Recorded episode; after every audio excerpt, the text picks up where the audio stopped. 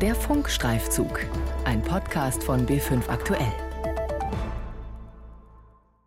Heidi Zillner sitzt an ihrem Esstisch in ihrer Zwei-Zimmer-Wohnung in Waldkirchen.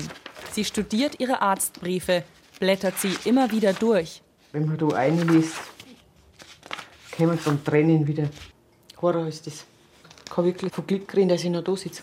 Und sie erinnert sich, wie sie zum ersten Mal über ein Fremdwort im Arztbrief stolperte, das ihr, wie wohl den meisten Menschen, nicht geläufig ist. Iatrogen. Ich habe das erst einmal gegoogelt und ja, es hat sich dann auskristallisiert, dass doch ein Verschulden von meinem Frauenarzt ist. Iatrogen bedeutet durch ärztliche Maßnahmen bzw. durch den Arzt verursacht. Erst als Heidi Zillner dieses Wort nachschlägt, realisiert sie, dass es für ihre lange Krankengeschichte einen Grund gibt. Bei einer gynäkologischen Operation muss ihr Darm verletzt worden sein. Das hat ihr so bislang niemand gesagt. Und es rückt ihre Krankengeschichte in ein ganz neues Licht. Rückblick. Heidi Zillner lässt sich im Oktober 2017 zwei gutartige Tumore an einem Eierstock entfernen. Ihr langjähriger Frauenarzt operiert sie als Belegarzt am Krankenhaus Wegscheid. Alles scheint gut gelaufen zu sein. Die 49-Jährige darf wieder nach Hause. Doch noch am selben Abend wird Heidi Zillner wieder eingeliefert. Mit 1,7 Liter Darmsekret im Bauchraum. Mehrere Operationen folgen, Letztlich wacht Heidi Zillner mit einem künstlichen Darmausgang auf, einem sogenannten Stoma. Der erste Gedanke war, muss ich mir jetzt das Stoma für immer halten? Wie geht er damit um? Wie komme ich damit zurecht? Da habe ich anfangs wahnsinnige Probleme gehabt mit dem Stoma. Er war Fremdkörper.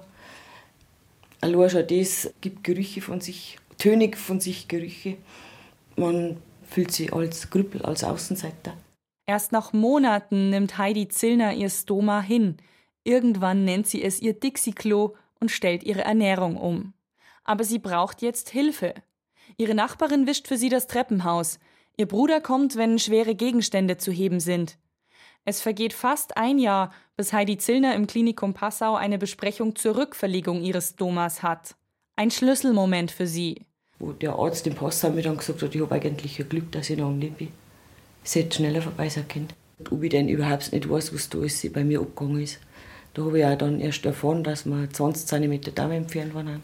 Heidi Zillner fordert ab jetzt alle Arztbriefe an, liest sie und stolpert eben über den Begriff Iatrogen.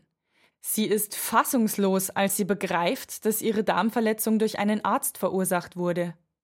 Ein Jahr nach der OP will die 49-Jährige als Opfer eines Behandlungsfehlers anerkannt werden. Doch das ist in Deutschland extrem schwierig, sagt Wolfgang Putz.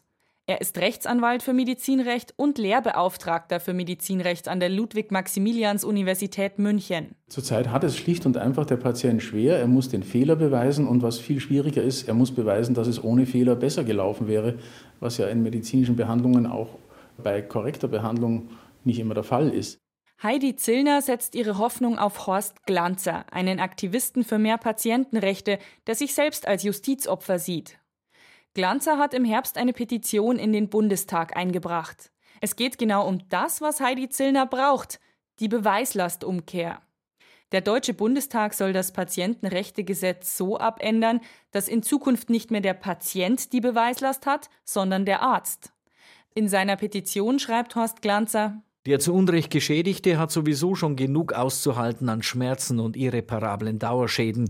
Dann muss er auch noch beweisen, dass der Arzt gepfuscht hatte. Das ist doch weit mehr als nur menschenrechtsverletzend. Im vergangenen Herbst wurde die Petition von allen Fraktionen einstimmig angenommen und an die Bundesregierung übergeben. Nun soll sie in die Gesetzgebung einfließen. Federführend dafür ist das Bundesjustizministerium mit Ministerin Katharina Barley. Ein halbes Jahr ist nun vergangen, es scheint sich nichts zu tun. Grund für den BR nachzuhaken, welche Schritte bislang eingeleitet wurden. Die schriftliche Antwort bleibt vage. Man werde dem Bundestag über die weitere Sachbehandlung berichten. Wann ist ungewiss. Heidi Zillner fühlt sich alleingelassen. Ihr Frauenarzt blockt Gespräche ab, erzählt sie. Rein rechtlich ist ein Arzt doch nicht verpflichtet, einen Fehler einzugestehen. Auch ihre Nachfrage beim Krankenhaus in Wegscheid bringt sie nicht weiter, denn es ist nicht haftbar zu machen. Auf BR-Anfrage erklärt die Klinik, Wir müssen zunächst darauf hinweisen, dass Frau Zillner zwar in den Räumlichkeiten des Krankenhauses Wegscheid operiert wurde, allerdings nicht von angestellten Ärzten und Ärztinnen des Krankenhauses. Behandelt wurde sie von einem am Krankenhaus Wegscheid operierenden Belegarzt, der insoweit selbst die ärztlichen Leistungen gegenüber den Patienten schuldet und diese ärztlichen Leistungen damit auch selbst erbringt. In ihrer Not hat sich Heidi Zillner an die Polizei gewandt und Anzeige erstattet. Sie wirft ihrem Arzt und dem Krankenhaus Körperverletzung vor. Ja, man denkt, ich muss jetzt wehren, ich muss jetzt irgendwas tun, weil sonst geht mein ganzes Selbstwertgefühl oder das bisschen Selbstwertgefühl, das ich noch gehabt habe, auch noch kaputt. Und das hat mich dann doch bestärkt. Die Polizei in Passau ermittelt. Laut Staatsanwaltschaft wurden inzwischen medizinische Gutachten in Auftrag gegeben. Doch zur Polizei zu gehen, ist genau der falsche Weg, sagt Medizinrechtsanwalt Wolfgang Putz. Weit über 90 Prozent dieser Verfahren werden seiner Erfahrung nach eingestellt. Es gilt der alte Spruch, die Strafanzeige ist der erste Kunstfehler in einem Kunstfehlerverfahren, denn diese Verfahren dauern sehr lange, sie bringen in aller Regel nichts und während der Dauer des Verfahrens blockieren sie jegliche Abwicklung mit der Haftpflichtversicherung des Arztes. Der Patient bekommt über Jahre erst einmal nichts wegen seiner eigenen Strafanzeige. Auch außergerichtlich gibt es Möglichkeiten, entschädigt zu werden. Doch durch diese Anzeige sind alle Möglichkeiten zur Schlichtung vom Tisch dauerhaft. Besser wäre es gewesen, wenn sich Heidi Zillner an die unabhängige Patientenberatung gewandt hätte. Knapp 6000 Menschen haben sich hier im Jahr 2017 zum Thema Verdacht auf Behandlungsfehler beraten lassen. Doch dass es diese unabhängige Beratung von Ärzten und Juristen gibt, ist Heidi Zillner nicht bewusst. Deren nächste Niederlassung ist in Landshut, 140 Kilometer von Heidi Zillners Wohnort Waldkirchen entfernt. Es gibt zwar eine Telefonberatung, aber auf die macht sie niemand aufmerksam. Auch, dass das Krankenhaus Wegscheid einen unabhängigen Patientenfürsprecher hat, erfährt die Patientin nicht. In der mittlerweile anderthalbjährigen Krankengeschichte nennt ihr niemand Ansprechpartner. Weder Ärzte, Pfleger noch ihre Krankenkasse, erzählt sie. Man wird vor im Stich lassen, man ist sich und dem Schicksal alleine überlassen. Rechtsanwalt Wolfgang Putz rät allen, die einen Behandlungsfehler vermuten, sich erstmal die Patientenakte zu besorgen. Darauf hat jeder Patient einen Rechtsanspruch. Damit sollte man zu seinem Hausarzt gehen und die Lage von ihm einschätzen lassen, empfiehlt er. Und dann halte ich es für einen sehr guten Weg, in Bayern an die Gutachtenstelle der Bayerischen Landesärztekammer einen Antrag auf Überprüfung zu stellen und das Ergebnis dieser Überprüfung, wenn es für den Patienten positiv ist, wird in aller Regel von den Haftpflichtversicherungen der Ärzte respektiert und umgesetzt.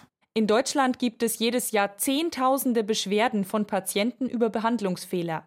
Die Zahl ist eine Schätzung der Bundesärztekammer. Nur ein Bruchteil davon hat Erfolg. In diesen Fällen zahlt in der Regel die Versicherung des Arztes Schmerzensgeld an den Patienten. Patientenschutzorganisationen fordern, wie Horst Glanzer mit seiner Petition, die Beweispflicht umzukehren. Anwalt Wolfgang Putz sieht das aber kritisch. Das würde tatsächlich ein klein bisschen die Ergebnisse verschieben.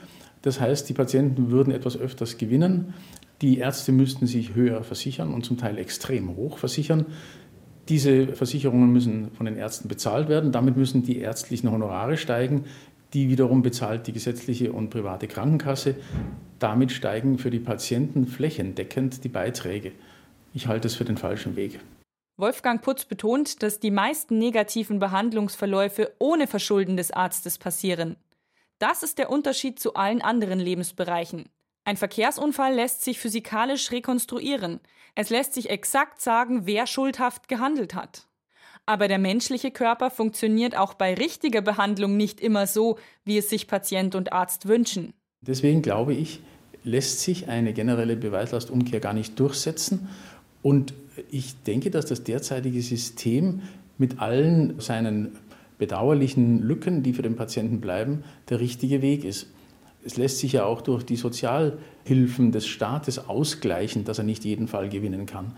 Letztendlich geht es wenn ein gutes Sozialsystem ist, um sehr kleine Beträge, die dann noch ungedeckt sind, wenn der Patient nicht durchkommt. Ob es bei Heidi Zillner je zu einem Prozess kommen wird, ist unklar. Sie hofft natürlich darauf, sagt, dass sie Gerechtigkeit will dafür, dass ihr Leben jetzt ein anderes ist. Ich habe einen Behindertenausweis mit einem Grad der Behinderung von 70 Prozent.